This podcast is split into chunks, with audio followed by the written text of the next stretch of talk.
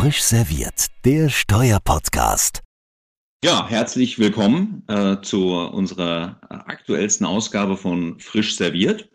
Ähm, wir begrüßen heute den Leiter des Zentrums für Digitalisierung des Steuerrechts der LMU, Ludwigs-Maximilians-Universität in München, ähm, Professor Dr. Rudolf Mellinghoff. Hallo Rudolf.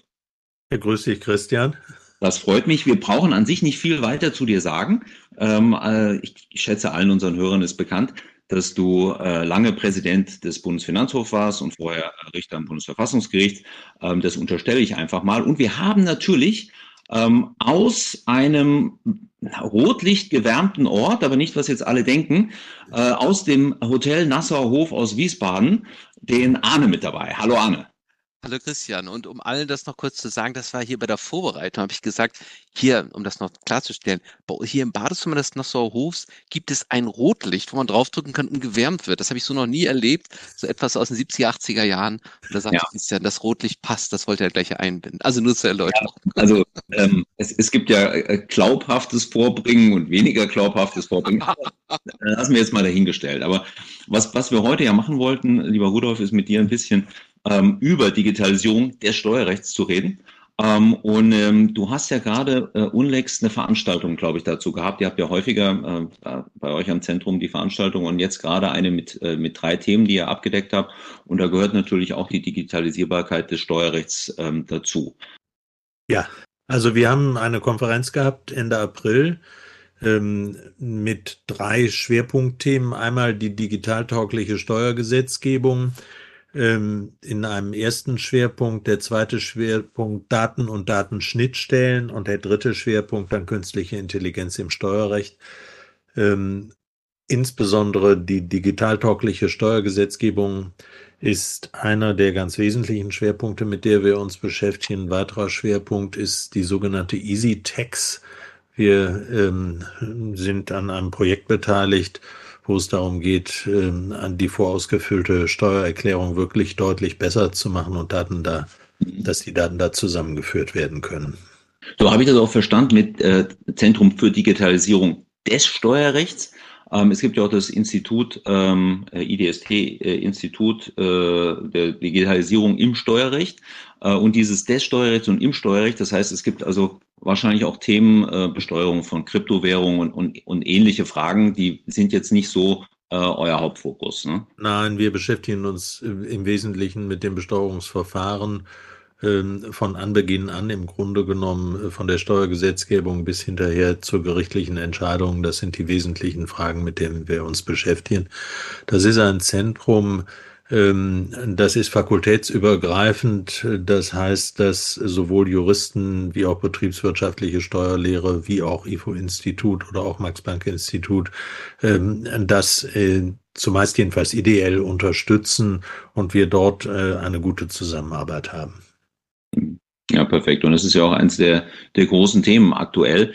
Ähm, digitale Gesetzgebung, also wie können Gesetze ausgestaltet werden, damit sie leicht digitalisierbar sind, ähm, ideal digitalisierbar sind. Das ist ja, glaube ich, der eine Aspekt. Der, der zweite Aspekt, weil du auch KI angesprochen hattest, ähm, ist ja, wie kann eine Entscheidungsfindung aus der Maschine eines Algorithmus erklärt werden, wie weit muss sie erklärbar sein? Ich glaube, das sind so zwei Sachen, äh, auf die wir uns vielleicht äh, im Laufe unseres Gesprächs so ein bisschen fokussieren können.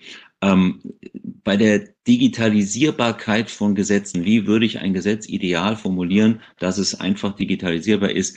Ähm, da hänge ich so ein bisschen persönlich.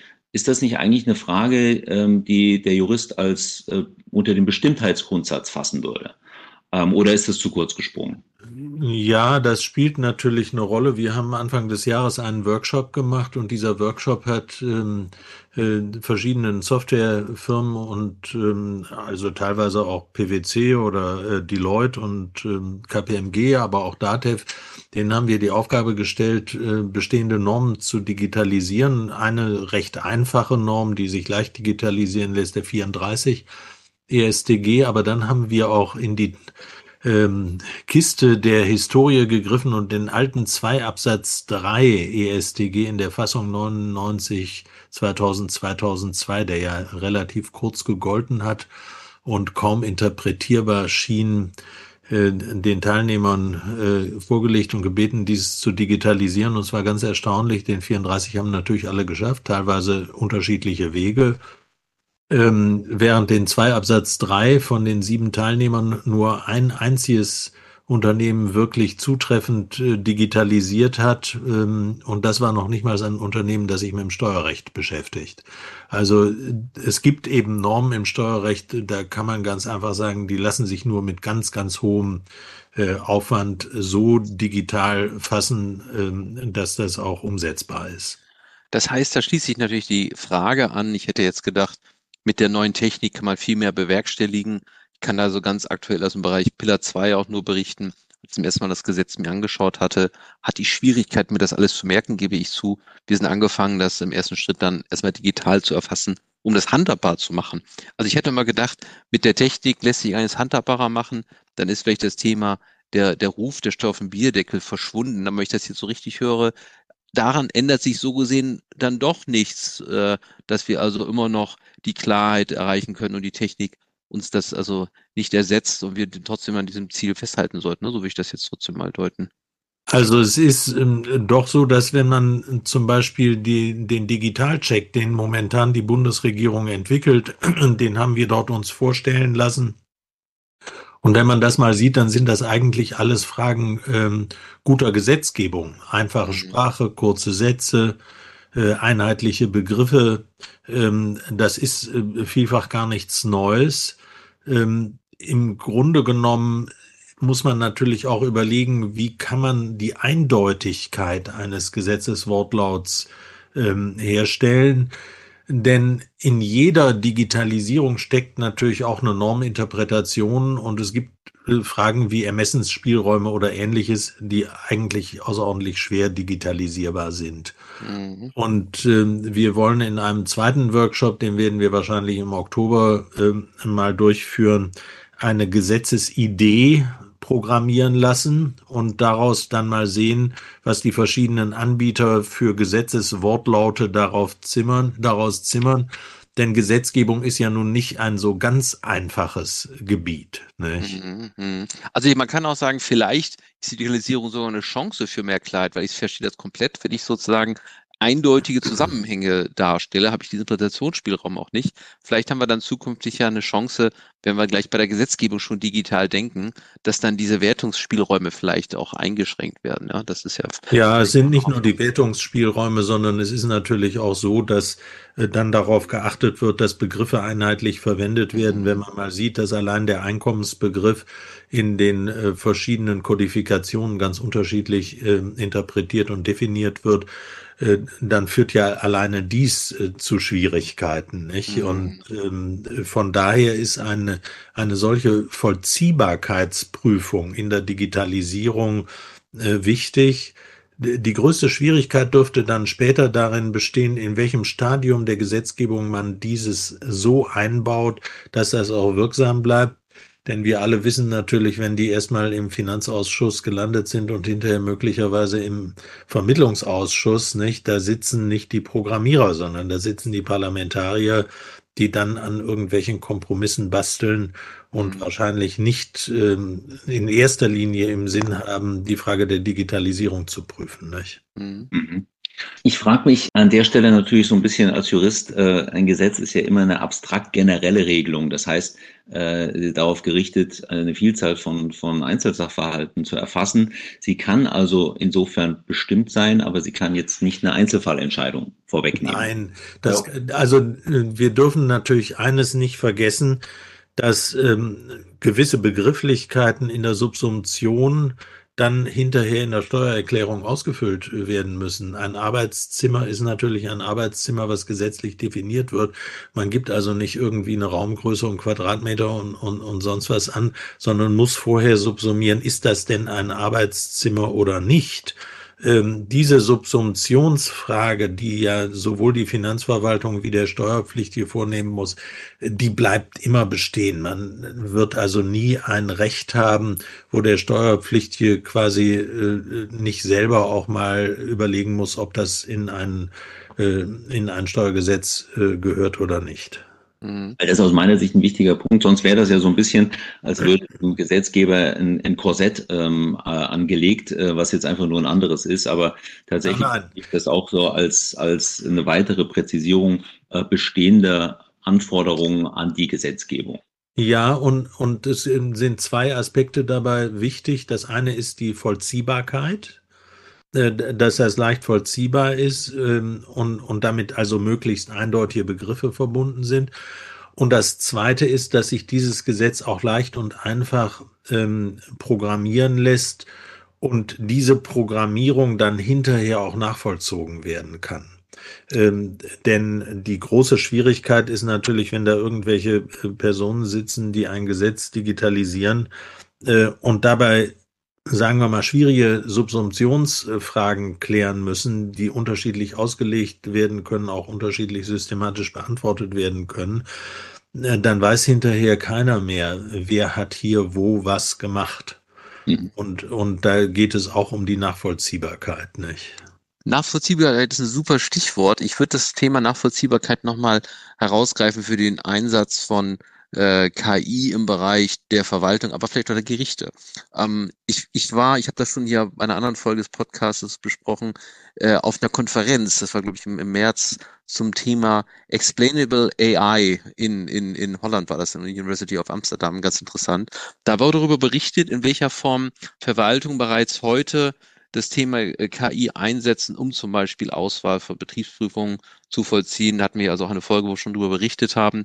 Einige äh, Länder, wie zum Beispiel Estland, sind da schon im Einsatz. Aber auch in Deutschland äh, habe ich nur auf der Konferenz auch entnommen, dass man da schon im Einsatz hat, dort wo große Datenmodelle sind. Da gab es also einen Vortrag zum Einsatz der KI äh, im Bereich DAX 6. Also wir sind in Deutschland auch schon dabei, dass wir das einsetzen. Bei der Richterschaft weiß ich noch nicht, würde mich auch interessieren, ob wir das schon haben. Aber jetzt kommt meine eigentliche Frage. Die Frage ist, wenn wir das jetzt also zunehmend im Einsatz haben, bestimmten Fallkonstellationen, kann die Recherche sein, kann auch die Vorbereitung vielleicht eines Schriftsatzes sein. Das wird sicherlich ja irgendwo auch in der täglichen Arbeit Einzug halten. Da ist ja auch immer die Frage, äh, Frage, inwieweit muss man das regulatorisch irgendwo einpacken? Vor allem, wenn es dann nämlich in die Verwaltung äh, äh geht oder auch an die Gerichte. Und ist das auch die Frage, müssen wir da eigentlich noch irgendwelche Grundsätze haben? Und da habe ich gelernt, dass es das Thema Explainable AI also heißt, wenn die Maschine lernt, Machine Learning, ist immer die Frage, kann man später nachvollziehen, was rausgekommen ist, weil die Maschine ja eigenständig dann trainiert. Da gibt es mittlerweile auch Ansätze, habe ich gelernt, dass im Bereich Machine Learning das Ganze funktioniert. Im Bereich Generative AI, muss man ja auch mittlerweile technisch auseinandersehen, ist es wohl anders, weil die mit Vektordatenbanken arbeiten. Und die sind also so derart multidimensional, dass es derzeit technisch wohl noch nicht möglich ist, das zu kontrollieren, was da rauskommt. Und jetzt kommt meine Frage. Also Frage, müssen wir hier im Bereich der Verwaltung und der Gerichte noch besonderen Maßstab anlegen? Macht das Sinn? Ist das erforderlich, auch vielleicht ähm, Verwendung übergeordneter Prinzipien? Und, und heißt das dann, dass damit vielleicht Generative AI für den Einsatz in diesem Bereich automatisch rausfällt und wir nur im Bereich so Machine Learning uns befinden? Ähm, das, das wären so Sachen, da würde mich wirklich interessieren, äh, ja, was da die Zukunft vielleicht bringen kann. Ja. Ja, zunächst muss man natürlich mal sagen, KI ist äh, ein, ein wirklich äh, weiter Begriff und in der Forschung äh, gibt es ganz unterschiedliche Ausprägungen. Es gibt Advanced Analytics, es gibt Automatisierung, es gibt natürliche Sprachverarbeitung ähm, und äh, es ist so, gibt Robotik, maschinelles Lernen, Deep Learning, also ganz unterschiedliche äh, Bereiche. Und dann wird immer KI gesagt und dann muss die KI reguliert werden. Ich denke, da muss man doch sehr präzise unterscheiden, in welchem Bereich man unterwegs ist. Ähm, ich glaube, dass die Explainable AI natürlich hilft äh, beim Machine Learning, ähm, welche Schritte dort gegangen werden, dass man das darlegen kann und dass es eben in anderen Bereichen nicht möglich ist. Und es nicht umsonst gibt es einen Aufruf ähm, äh, von Wissenschaftlern vielleicht doch mal innezuhalten. Ich halte diesen Aufruf äh, für ganz nett gemeint, aber das wird natürlich nicht passieren, sondern die ganzen Sachen gehen weiter. Wir äh, erleben das bei ChatGPT und wir sehen, dass jetzt BART äh, von äh, Microsoft eben auf den Weg gebracht worden ist, dass im Grunde genommen aus Texten Bilder entstehen und das wird man nicht erklären können. Das führt aber nicht daran vorbei, dass man ganz ernsthaft über eine Regulierung in diesen Bereichen nachdenken muss. Das ist das eine. Und das zweite, äh, wenn wir darüber reden, dass die öffentliche Verwaltung und insbesondere die Finanzverwaltung äh, künstliche Intelligenz einsetzt oder auch überhaupt Analyseprogramme oder ähnliches, dann stellt sich schon die Frage, äh, welche Transparenz muss da hergestellt werden? Ähm, das, wir haben ja eine Gesetzgebung ähm, im Risikomanagement, dass das Ganze äh, sozusagen hinter einem Schleier sich befindet, dass das zwar gerichtlich überprüft werden kann, aber dass diese Gerichtsverfahren nicht öffentlich sind, weil die Finanzverwaltung enorme Angst hat, dass man dort irgendetwas erfahren könnte. Und ähm, wir haben auch bei der digitalen Betriebsprüfung gesehen, dass die Gerichte dieses sehr intensiv kontrollieren und ähm, prüfen, ob diese Programme wirklich valide sind, weil die steuerrechtlichen Folgen, die daran geknüpft sind, ganz erheblich sind. Und deswegen finde ich, muss eine Transparenz hergestellt werden, wenn die öffentliche Verwaltung, insbesondere die Finanzverwaltung KI einsetzt. Es muss sichergestellt werden, dass äh, die verfassungsrechtlichen Maßstäbe dort eingehalten werden, ähm, dass äh, keine diskriminierenden Parameter oder ähnliches eingeführt werden. Ich will nur mal ein Beispiel nennen. Beim Risikomanagement stellt sich schon die Frage, darf da eigentlich unterschieden werden zwischen Steuerberatern, die renitent sind und äh, Steuerberatern, die immer alles abnicken äh, oder ähnliche Dinge. Ich erinnere mich an meine Studienzeit. Da war immer völlig klar, dass Juristen und Theologen diejenigen waren, die die Bücher gestohlen haben, äh, haben wir nachher vielleicht sozusagen irgendwelche Parameter, die nach solchen Wahrscheinlichkeitsvorhersagen äh, das Risikomanagement äh, programmieren. Also da muss drauf geachtet werden.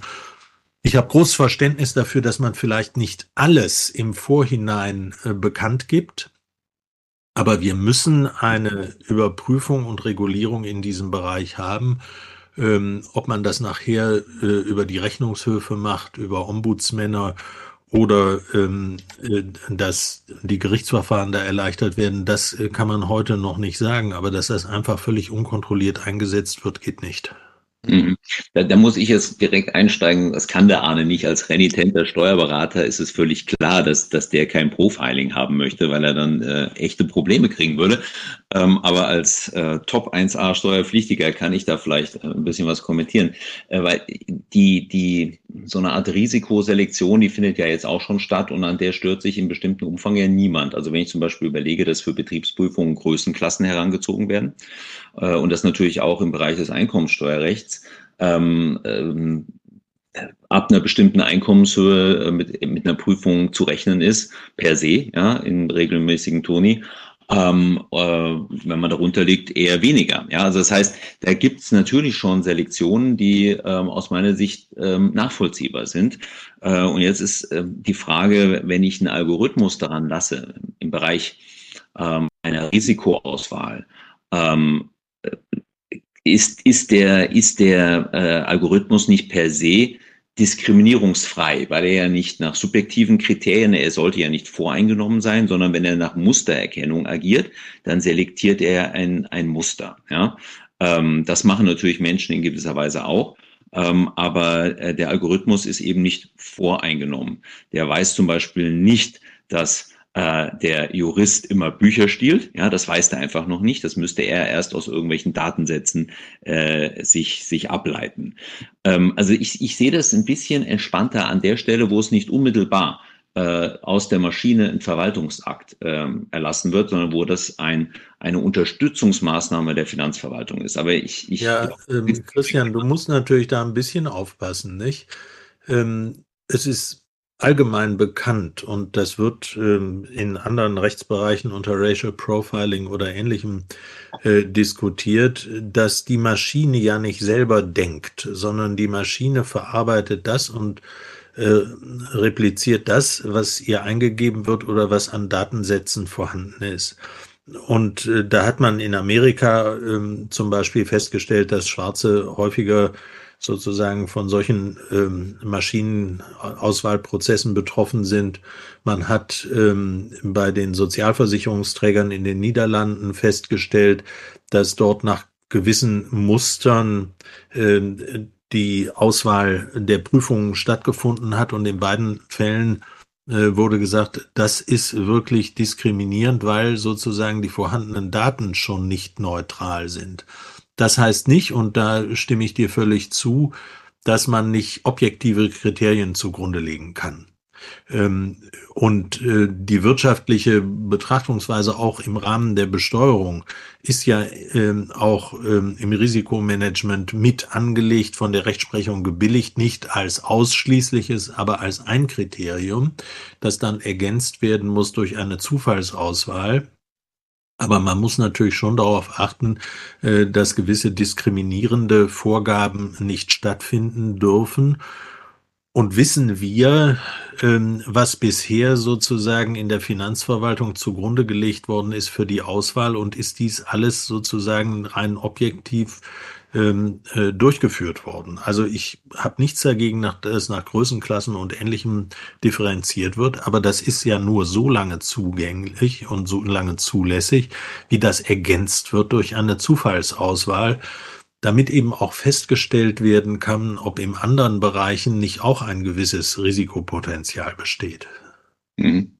Also im Prinzip das Garbage in, entschuldige äh, Anna, aber das Garbage in, Garbage out, also äh, da bist, da stimme ich doch komplett zu. Ne? Wenn natürlich schon äh, bei der Auswahl der, der grundlegenden Daten ähm, eine Diskriminierung vorliegt, dann kann das Ergebnis auch nur diskriminiert sein. Absolut. Ja. Mhm. Und, und äh, die große Gefahr bei der KI, jetzt nehme ich mal zum Beispiel ChatGPT oder anderes, ist natürlich auch, sie kann momentan, glaube ich, nur wirksam und, und hilfreich eingesetzt werden von Personen, die umfassende Kenntnis äh, in dem jeweiligen Rechtsgebiet, das heißt im Steuerrecht haben. Äh, denn wenn man mal sieht, welche ähm, Ausgaben da stattfinden und was da herausgegeben wird an Erklärungen und Ähnlichem, so findet man teilweise erstaunlich richtige äh, Ergebnisse, aber man findet auch grottenfalsche Ergebnisse, die als solche überhaupt nicht erkennbar sind weil sie in einer perfekten Sprache ausgegeben werden, die einen dazu verleitet zu glauben, dass das, was dort äh, ausgeworfen wird, auch ähm, richtig ist. Äh, ich meine, ich habe so manche Versuche mit ChatGPT gemacht. Unter anderem habe ich mal gefragt, äh, ob Männer äh, mit der Digitalisierung im Steuerrecht umgehen können. Und da wurde gesagt, ja, das können die natürlich, weil sie ähm, wenn sie intelligent sind, wenn sie lernbegierig sind, wenn sie Interesse haben und das kommt auch ein bisschen aufs Alter an und ähnliches. Und ähm, als ich dann gefragt habe, können Frauen mit der Digitalisierung umgehen, dann wurde mir gesagt, das ist eine diskriminierende Frage. ChatGPT wollte sich mit mir nicht mehr weiter darüber unterhalten. Nicht? Und dann habe ich mal gefragt, welche Frauen denn in der Digitalisierung ähm, äh, wesentliche äh, Forschungsergebnisse vorgebracht haben. Und dann ähm, wurde mir geantwortet, ja, eine geschlechtergerechte äh, Digitalisierung des Steuerrechts hätten folgende Wissenschaftlerinnen und Personen vorgenommen. Dann wurde die hessische Digitalministerin genannt, die sich zwar für eine geschlechtergerechte Digitalisierung einsetzt, aber vom Steuerrecht keine Ahnung hat. Also man muss schon sehr genau aufpassen, äh, wenn man äh, solche Programme einsetzt, die ja den Anschein erwecken, als könnten sie richtige Antworten geben, aber eigentlich nur trainiert sind auf eine Sprachausgabe ähm, in, in nach äh, bestimmten Kriterien. Nicht? Und das finde ich auch eine wunderschöne, also sehe ich ganz genauso, finde ich eine äh, wunderbare Frage, die sich dann vielleicht anschließen könnte. Nochmal der Einsatz der KI bei Gerichten. Äh, da gibt es sicherlich zum einen die Frage, wie man das vielleicht bei Vorformulierungen einsetzen kann, möglicherweise mal zukünftig, aber auch vielleicht bei der Frage, wie man Rechercheergebnisse zukünftig be betreiben will. Und da ist, glaube ich, die Frage, weil ich, ich sehe, sehe die Sorge auch, dass natürlich mit zunehmender Perfektionierung der Modelle diese immer besser werden, die den Brustturm der Überzeugung natürlich an den Tag legen und man vielleicht auch irgendwann dem einen gewissen Glauben möglicherweise zukünftig schenken möchte. Aber natürlich immer mit, mit, der, mit dem Fehler damit drin oder möglichen Fehlerquelle und dann möglicherweise in bestimmten Bereichen der fehlenden Erklärbarkeit. Jetzt ist meine Frage bei Gerichten, bei den Gerichten zukünftig. Kann man davon ausgehen, dass die dennoch als ein Mittel den, Einzug äh, in die Praxis finden wird? Oder wird man vom Hintergrund dieser Sorge, dass man dann vielleicht doch der Maschine in der Flut der, der Arbeitsbelastung der Daten der Maschine gewissen Glauben schenkt, ohne aber zu wissen, was eigentlich sozusagen dahinter der mich, der, der, äh, ja, die, die Rechenlogik ist oder der, der Grund für das Ergebnis, ohne das vielleicht in allen Konstellationen herauszubekommen, gilt da möglicherweise noch ein anderer Wertungsrahmen bei den Gerichten und, und können wir die deswegen nicht ein, einsetzen? Das würde mich wirklich interessieren, das ist fast eine philosophische Also, Frage. Hm? Ja, also man muss, glaube ich, doch sehr deutlich äh, unterscheiden, ob man die KI oder auch überhaupt die Digitalisierung ähm, bei den Gerichten als Hilfsmittel einsetzt oder als Entscheidungsfindungs Mhm. äh, äh, Software. Ja, Ich glaube, als Hilfsmittel wird man sie einsetzen müssen und das ist auch sinnvoll ähm, zur Auswertung äh, großer Aktenbestände oder auch zur Auswertung von oder zur Literaturrecherche und ähnliches. Da gibt es erstaunlich gute ähm, äh, Programme bereits heute äh, in der Literaturauswertung und auf der Konferenz wurde auch gesagt, das Steuerrecht würde sich eigentlich ideal zu einer solchen Digitalisierung und äh, zum Einsatz äh, der KI eignen, weil es eben doch ein, ein relativ geschlossener und übersichtlicher Kreis ist. Ähm, es darf aber nicht so weit kommen, dass hinterher die Entscheidung über die Auslegung der Rechtsnorm selber durch eine Maschine vorgenommen wird, äh, sondern das muss schon durch den Menschen vorgenommen werden, der sich natürlich äh, gewisser Hilfsmittel äh, bedienen kann und soll. Das ist keine Frage aber er muss selber die Entscheidung finden, äh, kontrollieren und die äh, verschiedenen Argumente von Kläger und Beklagten äh, gewichten. Also ja, äh, von daher werden wir nicht umhin kommen und das werden wir auch sehen, dass in allen Bereichen des Steuerrechts wir den Einsatz äh, von KI haben werden, der sehr wesentlich unterstützt. Es gibt heute zum Beispiel Zollsatzvorhersage-Tools oder Inhaltsanalyse- und Vorhersagetools bei Steueranfragen oder die Erkennung von Anomalien. Äh, Man muss die Richter nur schulen, damit umzugehen und ihre richterliche Unabhängigkeit zu bewahren. Ja, also ich glaube, da sind wir uns sehr schnell einig. Ich glaube auch zu sagen, das wird ausgelagert, das, das wäre wirklich jetzt schon sehr futuristisch. Aber trotzdem nochmal eine Nachfrage da nochmal noch zu stellen. Äh, beim Einsatz der Hilfsmittel, da, da müssen dann natürlich dann auch besondere Qualitätskontrollen nochmal drüber laufen. Ich mache mal ein Beispiel aus dem heutigen Hier und Jetzt, wenn ich einen Gesetzestext dort auf den Tisch stelle und damit sozusagen wollen wir jetzt arbeiten und es fehlt irgendwie jeder dritte Satz in diesem Gesetz und der Richter muss also rausfinden, welcher denn nun fehlt. Da, da wird schnell deutlich, dass natürlich man sich darauf verlassen muss, einen gewissen Teil und nicht erwarten kann, dass der Richter sozusagen jede äh, ja, jeden Fehler äh, entdecken kann, weil da ist ja dann doch einfach auch eine Limitation vorhanden. Also meine Frage ist, auch in dem Bereich müssen wahrscheinlich aber auch dann besondere Vorsichtsmaßnahmen zur, ja, zur Qualität der, der Systeme einführen, weil natürlich irgendwann der Mensch sich dann auch so einen gewissen Zeit darauf, darauf verlassen, verlassen wird. Ne? Ähm, Das ist richtig. Äh, Da muss es natürlich immer äh, ein, ein mindestens Vier-Augen-Prinzip geben äh, bei, bei diesen Dingen. Und man muss natürlich bei der Auswahl der Richterinnen und Richter darauf achten, dass die eben äh, die entsprechende Qualität und, und äh, Prüfungsmöglichkeit haben. Äh, ich habe schon immer gesagt, eigentlich gehören an die Gerichte die allerbesten Steuerjuristen, Deswegen, weil sie ja darüber entscheiden, was ihnen vorgetragen wird. Und wenn sie schlechter sind als diejenigen, die vor den Schranken des Gerichts stehen, ist das nicht so ganz einfach. Ähm, Und das ist in Zeiten der Digitalisierung noch sehr viel wichtiger, weil natürlich immer eine gewisse Verleitung dazu besteht, wenn schon mal irgendwas äh, 27 Mal gut vorgekaut worden ist, das auch zu übernehmen. Und deswegen äh, sage ich mal, Einzelrichterentscheidungen würde ich in diesem äh, Bereich für problematisch halten, ähm, sondern da finde ich eben Vier-Augen-Prinzip von hochqualifizierten Juristen eher äh, für sinnvoll. Das ist das eine. Und das zweite ist natürlich, es muss schon auch eine unabhängige Qualitätskontrolle der eingesetzten äh, Programme stattfinden. Und äh, deswegen müssen diese Programme auch offengelegt werden und müssen öffentlich diskutiert werden können und von Wissenschaftlern überprüft werden können. Mhm.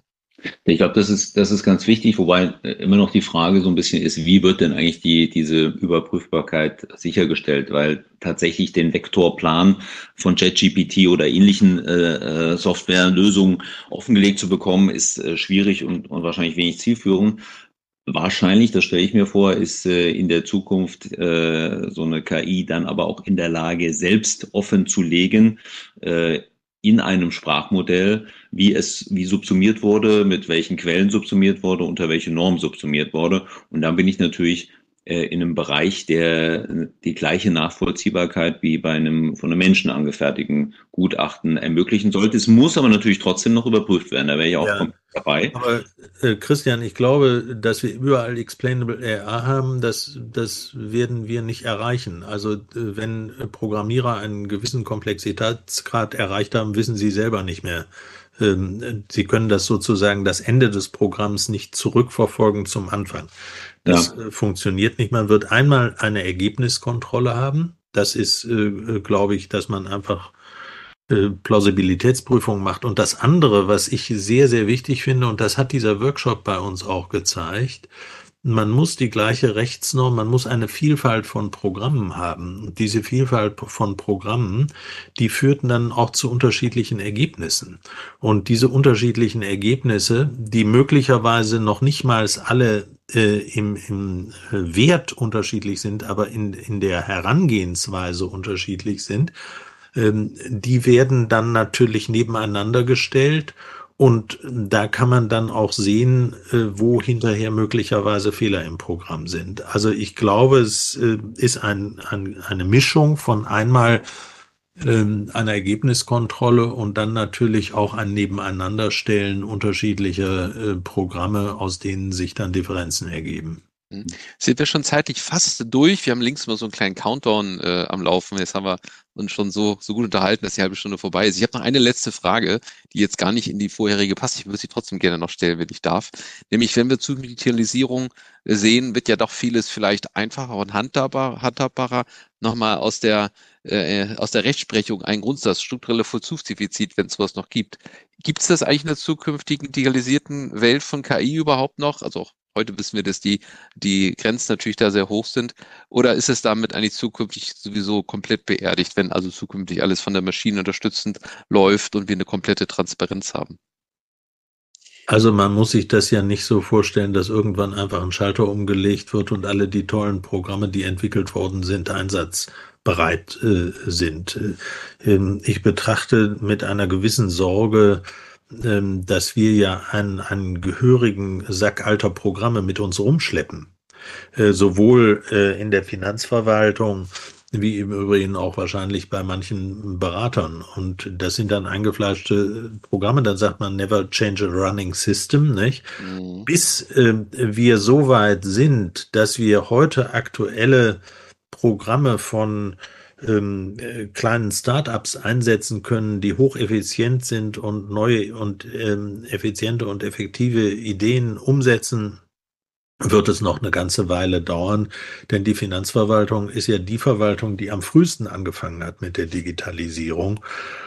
Und ähm, ich bezweifle auch so ein bisschen, dass diese Unmengen an Daten, die da gesammelt werden, dass die wirklich alle ähm, ausgewertet werden können, zeitgerecht nach gegenwärtigem Stand, leidet ja auch die Finanzverwaltung unter erheblichem Personalmangel. Ähm, zum digitalen oder, oder, überhaupt zum Vollzugsdefizit muss man natürlich auch sagen, das Bundesverfassungsgericht hat immer Fälle äh, entschieden, in dem es darum ging, dass das Gesetz selber eine äh, Kontrolle eines wirksamen Gesetzesvollzugs verhindert hat.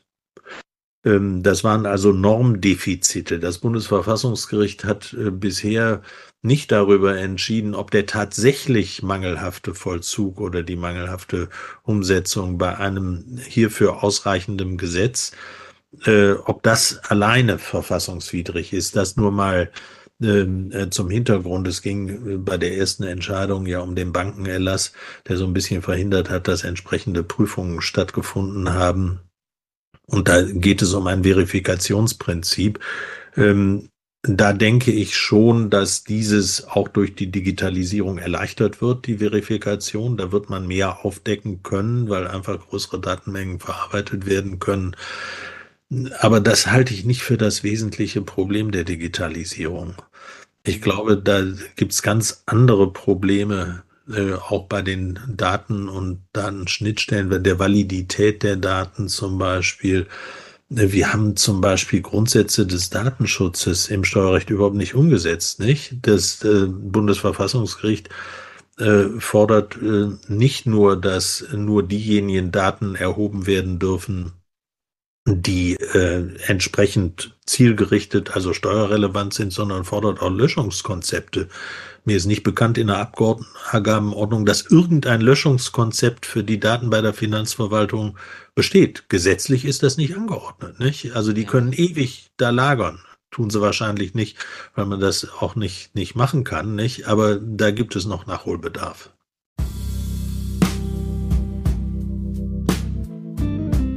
Also ich sehe, wir haben noch äh, etlichen Stoff für, für eine Menge Follow-up-Podcast ähm, in dem Bereich.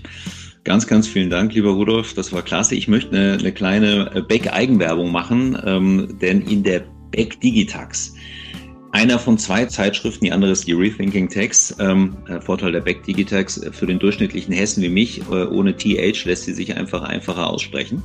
Ähm, gibt es einen Beihefter im Heft 2 2023 äh, vom Professor Dr. Christoph Schmidt zum Thema Können Steuernormen in Binärcode übersetzt werden? Und es gibt natürlich auch einen schicken Beitrag zu ChatGPT im Steuerbereich. Also für alle, die ein bisschen vertieft reingehen wollen, äh, der Beihefter hat 32 Seiten. Da kann man da auch noch mal ein bisschen äh, seinen Lesehunger und Durst mitstillen. Nochmal vielen Dank und ja, dann hören wir uns alle bald wieder. Ja, bitte gerne. Und ich wünsche euch noch einen schönen Tag. Ne? Ebenso. Ja, auch. Bis bald. Danke. Tschüss.